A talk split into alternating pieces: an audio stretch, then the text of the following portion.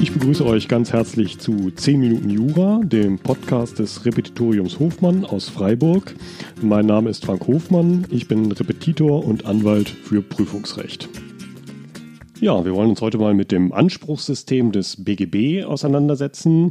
Ein sehr wichtiges Thema. Das Anspruchssystem, das hilft einem quasi in jeder Klausur, auch insofern, als es erstmal Sicherheit reinbringt, indem man einfach in jeder Klausur dieses Anspruchssystem immer durchgeht. Einfach, dass man erstmal keine Ansprüche vergisst in der Klausur. Man schreibt dann zwar nicht zu allem was hin, Ansprüche, die ersichtlich nicht in Betracht kommen, aber zumindest im Geiste sollte man dieses Schema immer für sich durchgehen. Ja, das wollen wir uns heute mal ansehen. Äh, insbesondere auch, warum ich die Ansprüche des BGB in einer bestimmten Reihenfolge prüfe. Wollen wir uns zunächst mal diese Reihenfolge der Ansprüche anschauen. Man prüft zunächst als Nummer 1 äh, sozusagen A, vertragliche Ansprüche. Und zwar kann man da noch weiter unterteilen zwischen Primär- und Sekundäransprüchen.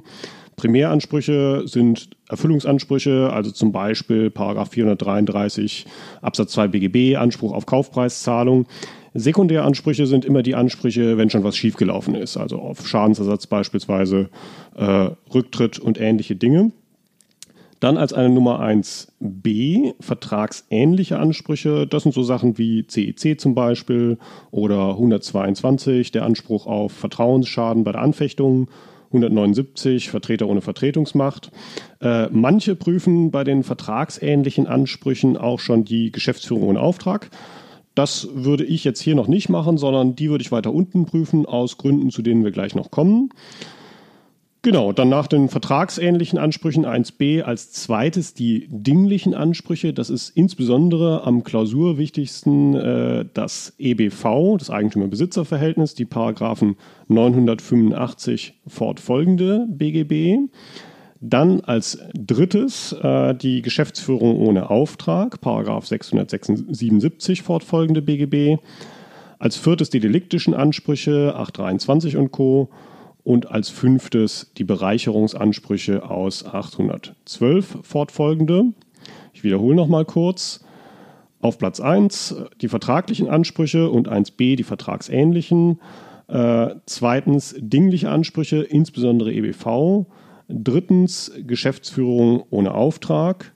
Viertens deliktische Ansprüche. Fünftens Ansprüche aus Bereicherung.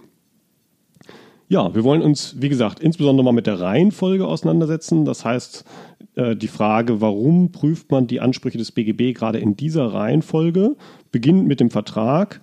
Das heißt, der Frage, warum prüft man eigentlich Vertrag als erstes vor allen anderen Ansprüchen? Das hat den Hintergrund, Vertrag beeinflusst potenziell alles andere, alle anderen Ansprüche. Wenn man sich das im Einzelnen mal anguckt, zum Beispiel das Verhältnis Vertrag zu EBV, was ja dann das nächste wäre, 985, 986. Das EBV hat ja drei Voraussetzungen, nämlich erstens, der Anspruchsteller muss Eigentümer sein, zweitens, der Anspruchsgegner Besitzer, drittens darf der Anspruchsgegner kein Recht zum Besitz haben. Und dieses Recht zum Besitz im Sinne von Paragraph 986 BGB könnte sich eben zum Beispiel aus Vertrag ergeben. Also zum Beispiel ein Mietvertrag und dann ist man eben entsprechend froh, wenn man Vertrag vorher geprüft hat und weiß, ob ein entsprechender Vertrag vorliegt. Dasselbe gilt auch im Verhältnis Vertrag zu Geschäftsführung ohne Auftrag, was ja dann das nächste wäre. Da ergibt sich es quasi schon aus dem Namen, dass man sagen kann, Geschäftsführung ohne Auftrag. Ja, wenn ich eben einen Vertrag habe oder einen sonstigen Auftrag, dann kann es eben logischerweise keine Geschäftsführung ohne Auftrag mehr sein. Im Verhältnis Vertrag zu Delikt ist es etwas schwerer zu sehen, warum Vertrag gegenüber Delikt äh, vorrangig ist. Das eine ist, ein Vertrag kann auch mal ein Rechtfertigungsgrund im Sinne des Deliktsrechts sein. Also zum Beispiel bei einer OP, wo ein Arzt einen Blinddarm rausnimmt und man sagen muss, ja, das ist tatbestandlich eine Körperverletzung nach 823 Absatz 1, aber eben gerechtfertigt äh, durch den ärztlichen Behandlungsvertrag. Das wäre so das eine. Äh, und vor allen Dingen auch in Klausuren wichtig, Vertrag kann auch den Haftungsmaßstab des Deliktsrechts beeinflussen. Also wenn ich zum Beispiel vertraglich in allgemeinen Geschäftsbedingungen eine Haftungsreduktion auf grobe Fahrlässigkeit äh, habe, dann muss man immer auch überlegen, ob die auch auf das Deliktsrecht durchgreift, weil ansonsten diese Haftungsmilderung ja völlig leer liefe. Äh, Ähnliches gilt zum Beispiel im Bereich der Verjährung. Kurze Verjährung, die ich vertraglich habe, also zum Beispiel im Mietrecht ist die Verjährung nur ein halbes Jahr. Da müsste man sich dann überlegen, zumindest diskutieren in der Klausur, ob diese kurze Verjährung dann auch auf deliktische Ansprüche durchschlägt, äh, um ein Leerlaufen dieser kurzen Verjährung zu verhindern. Das ist dann auch nach herrschender Meinung, ist das von Vertragstyp zu Vertragstyp ein bisschen verschieden. Man sieht, Vertrag beeinflusst auch das Deliktsrecht. Es ist also sinnvoll, Vertrag auch vor Delikt zu prüfen. Und es gilt schließlich auch für den letzten Aspekt, Vertrag vor Bereicherung. Äh, da ergibt sich ja auch schon aus dem klassischen Aufbau, den klassischen Prüfungspunkten äh, eines Bereicherungsanspruchs nach 812, wo jemand etwas erlangt haben muss durch Leistung oder in sonstiger Weise auf Kosten des anderen ohne Rechtsgrund. Ja, und Rechtsgrund in dem Sinne könnte eben wieder ein Vertrag sein. Und wiederum ist man froh, wenn man das vorher geprüft hat. Man sieht, Vertrag beeinflusst alles andere. Deswegen prüfen wir ihn auch zuerst. Dann als nächstes die Frage, warum das EBV gleich an Platz 2 vor allem anderen, was danach kommt, also GOA, Deliktbereicherung. Das hat zu tun mit der Abschlussfunktion des EBV. Es ist ja so, wenn ein EBV, ein Eigentümer-Besitzer-Verhältnis, vorliegt, dann darf ich grundsätzlich daneben nichts anderes mehr prüfen, weil das EBV diesen Konflikt zwischen Eigentümer und nicht berechtigtem Besitzer abschließend regeln möchte. Es gibt zwar Ausnahmen dazu, das muss man aber dann dem Korrektor sehr genau erklären, warum man sich sozusagen erdreistet, neben dem abschließenden EBV noch was anderes zu prüfen. Äh, man muss dann einen ersten Prüfungspunkt einschieben, Anwendbarkeit und dem Korrektor erklären, warum wende ich jetzt ausnahmsweise aus dem Bereicherungsrecht den 816 noch neben dem EBV an und so weiter. Und diese Abschlussfunktion, die bezieht sich eben nicht nur auf Bereicherungs- und Deliktsrecht, sondern auch auf die Geschäftsführung ohne Auftrag. Da komme ich nochmal auf den Punkt zurück, weswegen ich persönlich die Geschäftsführung ohne Auftrag nach dem EBV prüfen würde, anders als man es in manchen anderen Aufbauschemata äh, sieht. Eben wegen dieser Vorrangigkeit des EBV auch gegenüber der Geschäftsführung ohne Auftrag. Man kann sich das an einem ganz einfachen Beispielsfall mal klar machen. Wir haben den A. A ist unerkannt geisteskrank und äh, bringt ein Auto zur Reparatur in die Werkstatt des B. Ähm, und irgendwann kommt dann der Betreuer des A vorbei und fordert von dem B das Auto zurück und B sagt, nee, mache ich nicht, beziehungsweise will Ersatz meiner Reparaturkosten, die ich inzwischen hatte. Wenn man jetzt, also Vertrag ist natürlich äh, nichtig, der Werkvertrag nach 631 wegen der Geisteskrankheit, 104, 105 äh, BGB. Wenn man jetzt als nächstes GOA vor EBV prüfen würde, dann würde man denken, oh Mensch, boah, passt doch alles, fremdes Geschäft, äh, ohne Auftrag. Werkvertrag war ja nichtig, war aber trotzdem im Interesse äh, des A, Geisteskrankheit hin oder her. Würde also denken, das passt, der Anspruch aus äh, GOA. Es wäre aber falsch, weil es eben auch ein EBV ist und damit die Paragraphen 994 fortfolgend über Verwendungsersatz vorrangig hier wären und die GOA verdrängt wäre. Deswegen ist es besser, die GOA nach dem EBV erst zu prüfen. Es gibt zwar seltene Fälle, wo es auch mal anders äh, ist, insbesondere wenn schon die Inbesitznahme eine berechtigte GOA darstellt. Zu diesem aber eher seltenen Sonderfall würde ich euch mal auf mein Skript verweisen äh, zu den gesetzlichen Schuldverhältnissen, das ihr kostenlos abrufen könnt auf meiner Homepage www.repetitorium-hofmann.de.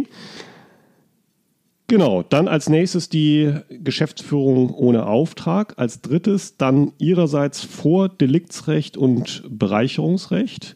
Das hat den Grund, wir haben ja bei der Geschäftsführung ohne Auftrag ganz verschiedene Typen von Geschäftsführern. Vom berechtigten Geschäftsführer ohne Auftrag, das ist der, der wirklich echt helfen will, über den unberechtigten Geschäftsführer ohne Auftrag, das ist schon etwas unangenehmer, so der Lehrertyp, der schon noch für den anderen ein äh, Geschäft führen will, fremdes Geschäft, aber eigentlich weiß, dass es nicht seinem wirklichen oder mutmaßlichen Willen entspricht. 684 bis hin zum sozusagen allerunangenehmsten Typen, dem angemaßten Eigengeschäftsführer, der ein fremdes Geschäft wie ein eigenes behandelt und dann auch den Erlös daraus behalten will.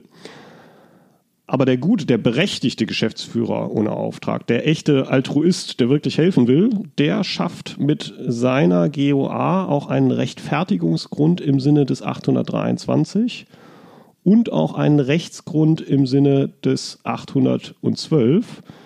Deswegen GOA vorrangig vor Deliktsrecht und Bereicherungsrecht.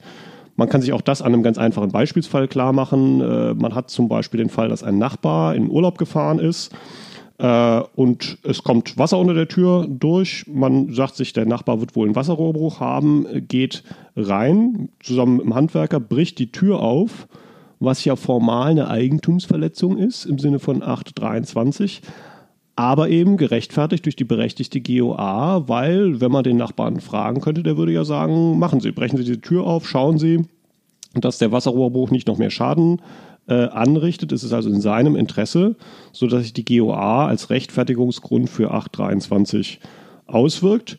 Ja, deswegen die Geschäftsführung ohne Auftrag vor Delikts- und Bereicherungsrecht. Delikts- und Bereicherungsrecht ihrerseits, da gibt es jetzt keine logisch zwingende Reihenfolge mehr. Das ist mehr eine Frage der Klausurdramaturgie. Ähm, ich würde das Deliktsrecht in der Tendenz vorm Bereicherungsrecht prüfen, weil das Deliktsrecht meistens die stärkeren Ansprüche liefert. Beim Bereicherungsrecht haben wir ja dieses Grundprinzip des Wegfalls der Bereicherung nach 818 Absatz 3. Das ist wirklich ein Grundprinzip des Bereicherungsrechts, dass man quasi wie eine Banderole über das Bereicherungsrecht schreiben äh, könnte. Das führt dazu in der Klausur, dass das Bereicherungsrecht meistens die schwächsten Ansprüche sind und man sie deswegen so als letzten Notnagel gewissermaßen zum Schluss prüft. Kann man sich auch an einem ganz einfachen Beispielsfall klar machen. Irgendjemand schuldet euch 2000 Euro und äh, der sagt jetzt, ja, es tut mir leid, ich war gestern in der Spielbank in Baden-Baden, ich habe es alles verspielt.